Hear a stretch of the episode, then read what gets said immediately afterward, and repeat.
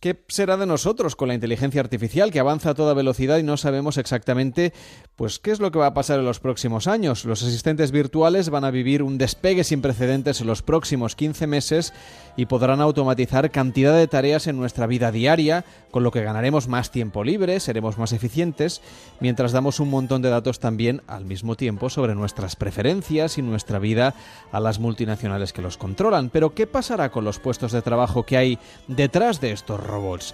Cada vez que se contratan más expertos en robótica, van desapareciendo a trabajadores que hacen otras funciones que las máquinas empiezan a realizar.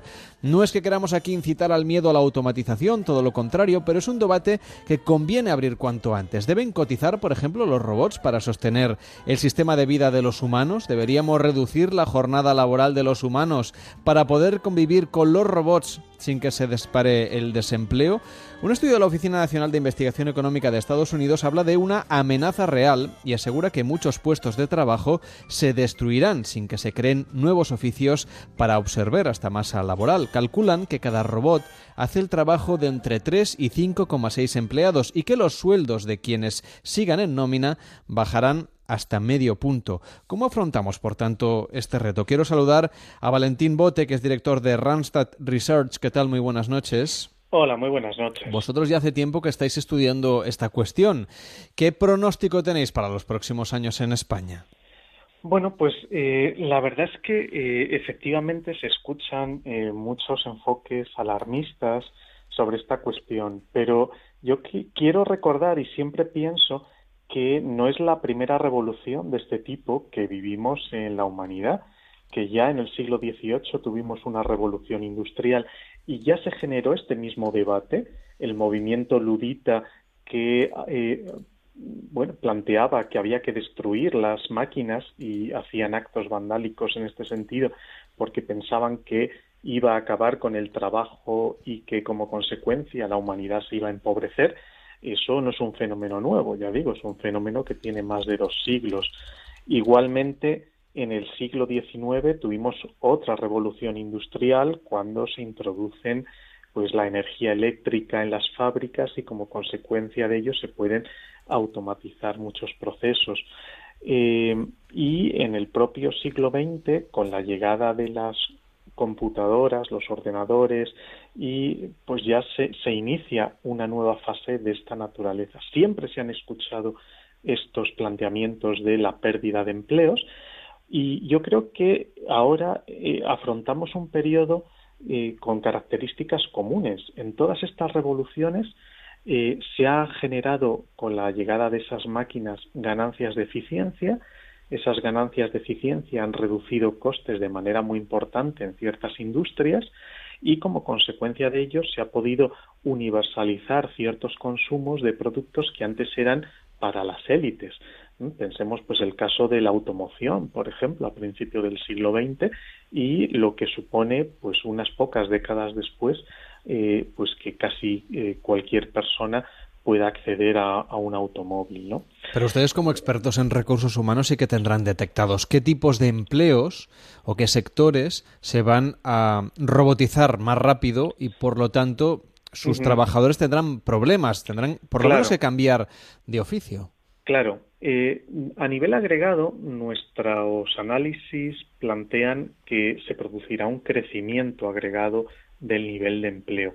Pero dentro de ese crecimiento agregado, efectivamente, hay ganadores y hay perdedores.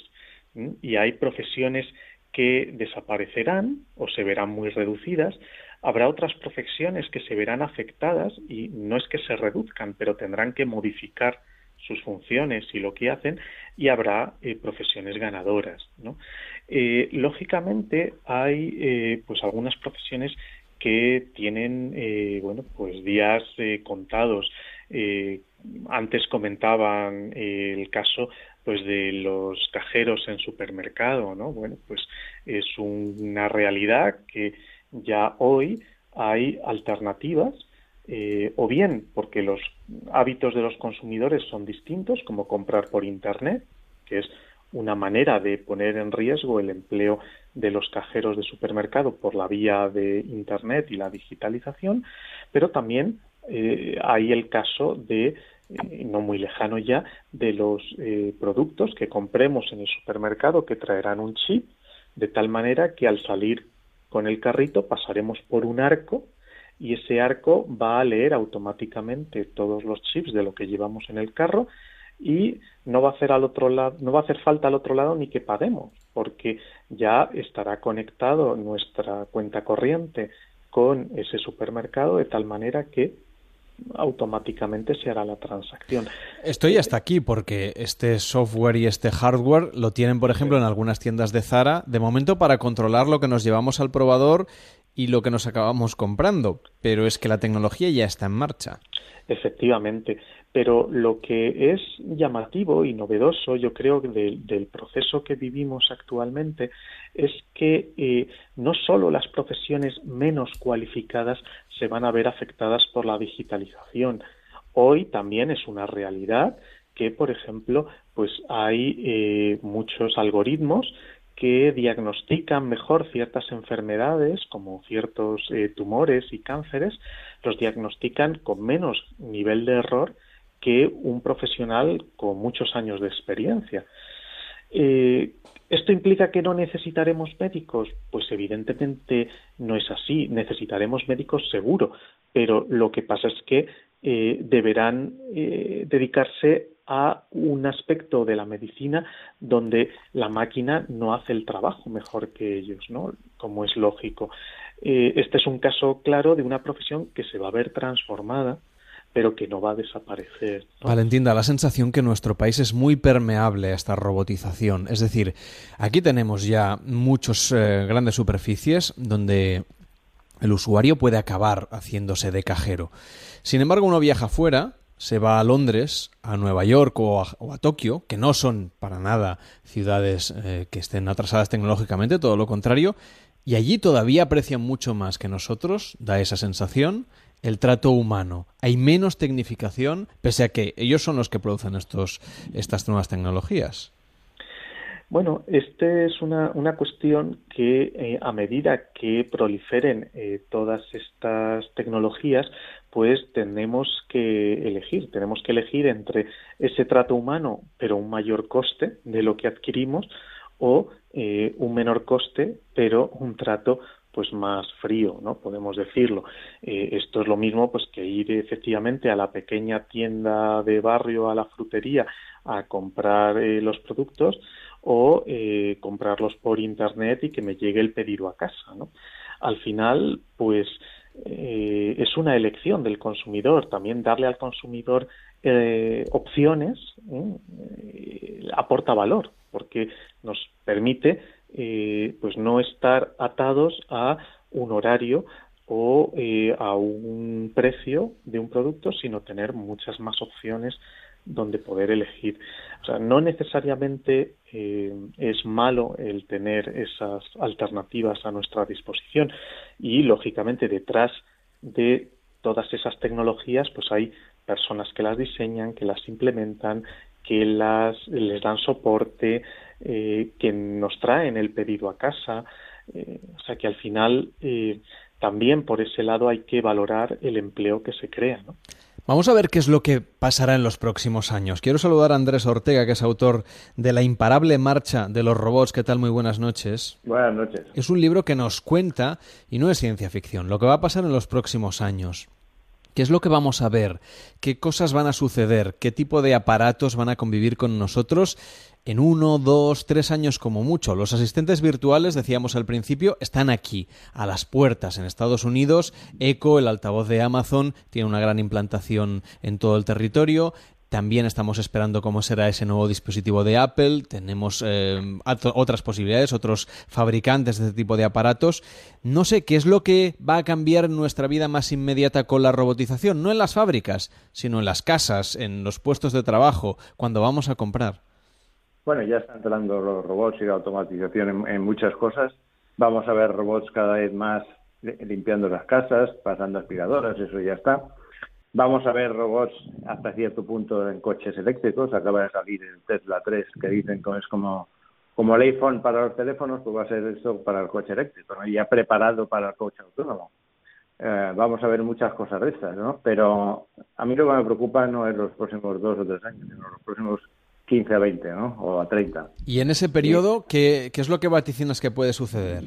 Bueno, yo creo un poco que lo que pasó en, en anteriores revoluciones industriales duró 60 años y causó mucho sufrimiento. Por supuesto, trajo grandes ventajas y, y grandes progresos en muchas cosas, pero hubo, hubo mucha gente que sufrió. Y esa, y esa gente que está perdiendo su trabajo por la automatización, por la robotización.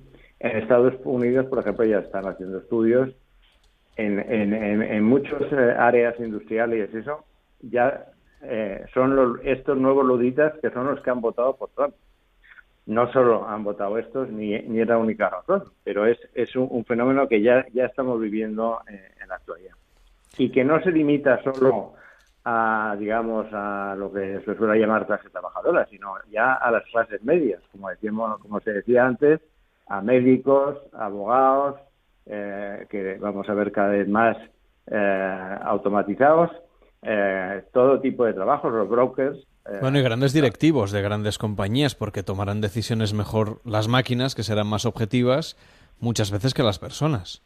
Bueno, los grandes directivos yo creo que no, y que vamos a una sociedad probablemente que yo llamo de 20, 30, 50, donde 20% eh, por ciento de la gente trabajará mucho y ganará mucho, 30% de la gente trabajará mucho y ganará, y ganará poco, por ejemplo, en, fontanería, cosas de esas que, que, no son fáciles y, to- y todavía en, hostelería en España, ¿no? Por eso en España quizás se ve se vea un poquito menos afectado que otros, ¿no? Y eh, 50% de la gente será gente sobrante que eh, requerirá un cambio de sociedad y un cambio de nuestra idea de no, no ya solo del empleo, que eso ya está cambiando, sino de, de la idea del trabajo, ¿no? Que a la que estamos ligados psicológicamente desde hace siglos. Eh, eso va a cambiar, ¿no? Vamos a ver cómo será este cambio. Pilar García Perea, ¿qué tal? Buenas noches. Hola, buenas noches. Es autora, junto a César Molinas, del libro Poner fin al desempleo. ¿Queremos? ¿Podremos? Claro, ante este nuevo panorama, yo no sé si querer poder o será una cosa forzada. ¿Cómo, ¿Cómo va a cambiar todo esto? ¿Vamos a vivir en una sociedad sin necesidad de trabajar? Porque serán los robots los que harán buena parte del trabajo. Bueno, yo creo que no, que afortunadamente vamos a seguir trabajando. Es decir, que mm, eh, la sociedad digital está eh, tiene la característica de que crea mm, mucha más riqueza con mucho menos empleo. Y entonces esto da lugar eh, primero a, genera mucha desigualdad eh, porque hay un predominio de las superstar, de las eh, empresas grandes eh, tipo IKEA, Zara, que van eh, absorbiendo cada vez más cuota de mercado y, y van desapareciendo las empresas pequeñas de muebles, de, eh, de textil, etcétera. Entonces, eh, lo que entonces esa es una característica de, de este cambio digital. Pero es que además- incluso con, con Amazon y demás, hasta los centros comerciales y las grandes superficies más potentes, que se habían ido comiendo las pequeñas tiendecitas de barrio, también peligran o tienen que cambiar de modelo. Efectivamente, eh, también peligran. Y, y luego hay, hay otra característica y es, es la educación, que hasta ahora la educación garantizaba un estatus social. Eh, pero ahora la educación, aunque es más necesaria que nunca, sin embargo, eh, no garantiza ese estatus porque necesitamos también estar en el momento adecuado, en el sitio adecuado y con la idea adecuada eh, para ser esta superstar. Entonces, lo que está, está pasando, como han comentado tanto Valentín como Andrés, es que están desapareciendo los, los trabajos rutinarios en beneficio de las ocupaciones cognitivas no rutinarias, por un lado, es decir, eh, aquellas que serían pues los arquitectos, los ingenieros, diseñadores, abogados, consultores, estas eh, se están manteniendo eh, y también se mantienen las eh, eh, las actividades manuales eh, no rutinarias, eh, pero desaparecen los asesores fiscales, los administrativos, analistas de créditos, cajeros, taxistas, transportistas, todas estas operaciones ru- rutinarias que las están llevando a cabo sobre todo eh, la clase media eh, y que han eh, todos los puestos administrativos entonces supone un fuerte reto, un fuerte reto. Como comentaba Valentín, eh, bueno, pues en todos eh, los cambios tecnológicos siempre han sido para ganar empleo y yo creo que esto seguirá siendo así. Pero a corto plazo nos enfrentamos a, un reto fuerte y en España ese reto es todavía mayor porque porque la eh, situación de partida ya no es muy buena. Claro, la situación de partida no es muy buena. Es un país en el que desde, desde el año 1978 tenemos una media del paro del, del 16%, que se dispara a 20-25% cuando llegamos a recesiones. Entonces tenemos unos deberes pendientes que hacer. Entonces esos deberes eh, se agudizan muchísimo más eh, en esta en esta situación. ¿Y qué deberes son? Lo digo porque si llevamos desde el 78, que fue la crisis del petróleo, da la sensación que no la hemos superado todavía. No, no lo hemos superado porque requieren un cambio de mentalidad profunda mm, que nosotros en el libro identificamos fundamentalmente en tres áreas. Una, eh, un área es todo el tema, es, es darnos cuenta que lo importante es la estabilidad de empleo y no la del puesto del trabajo. Entonces, en España todo el sistema que tenemos de indemnizaciones por despido y de sistemas excesivamente rígidos de negociación colectiva no son la respuesta adecuada para permitir que se produzcan estos cambios dinámicos desde las profesiones obsoletas hacia las nuevas. El segundo gran reto es el de, el de la, la educación y la formación.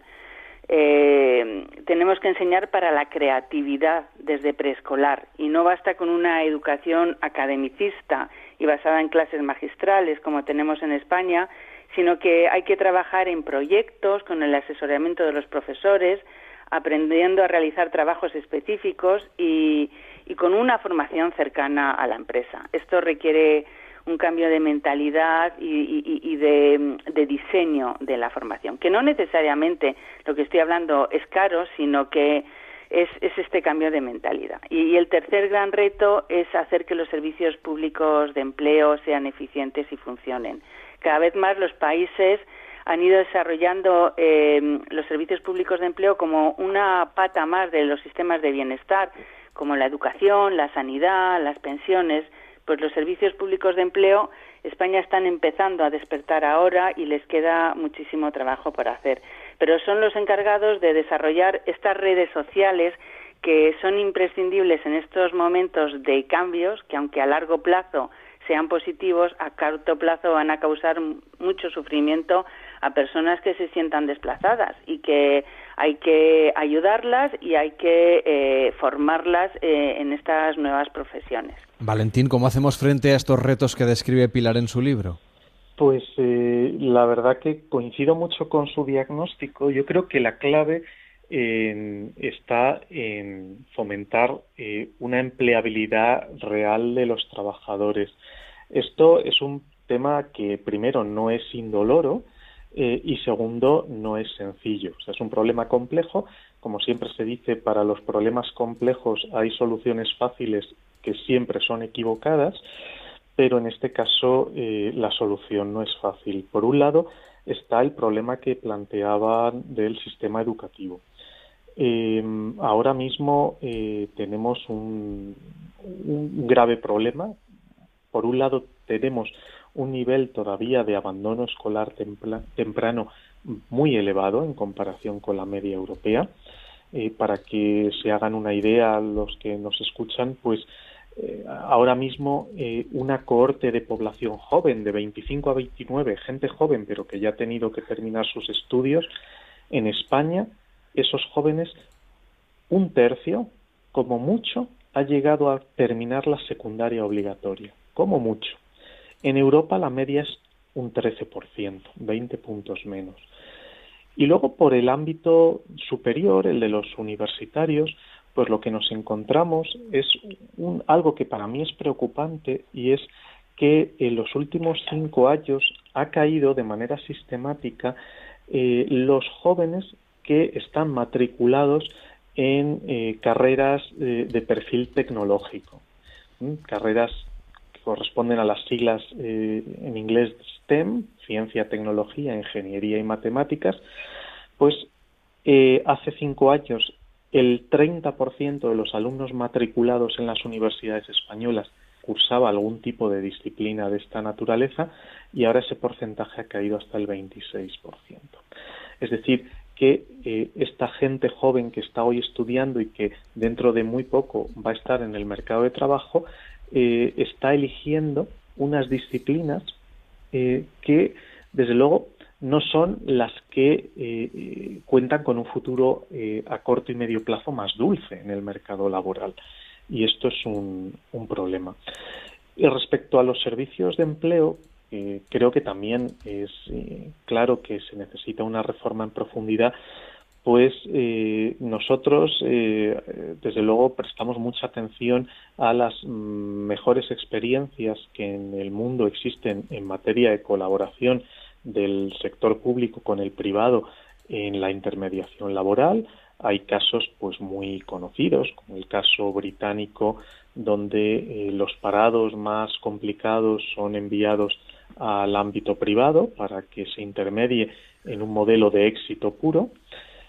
Y, por ejemplo, el caso de Australia, donde no hay un solo desempleado en Australia que sea atendido en materia de intermediación por un servicio público.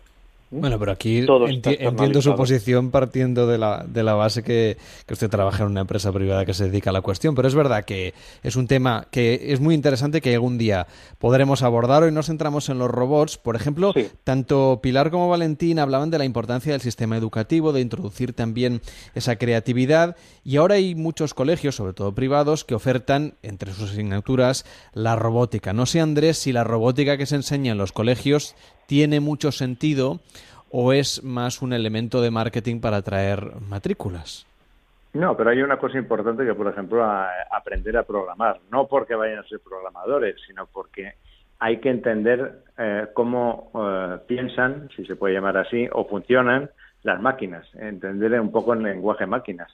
Y, yo creo el lenguaje máquina. Y yo creo que eso, eso, eso es muy importante, ¿no? Pero la educación no debe ser solo para los que empiezan sino que hay que pensar en fórmulas para readaptar a los que pierden su empleo porque ya no tienen los conocimientos suficientes y eso no es nada fácil.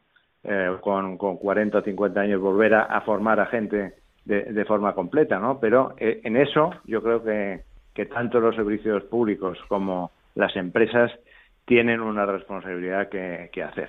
Está clarísimo, que lo vamos a ver en el futuro más inmediato. Con Pilar García Perea hemos podido hablar hoy de la cuestión, es autora de Poner fin al desempleo. Gracias por estar en Noches de Radio.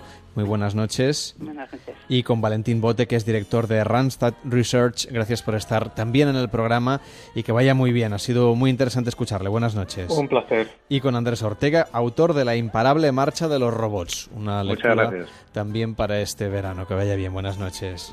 Buenas.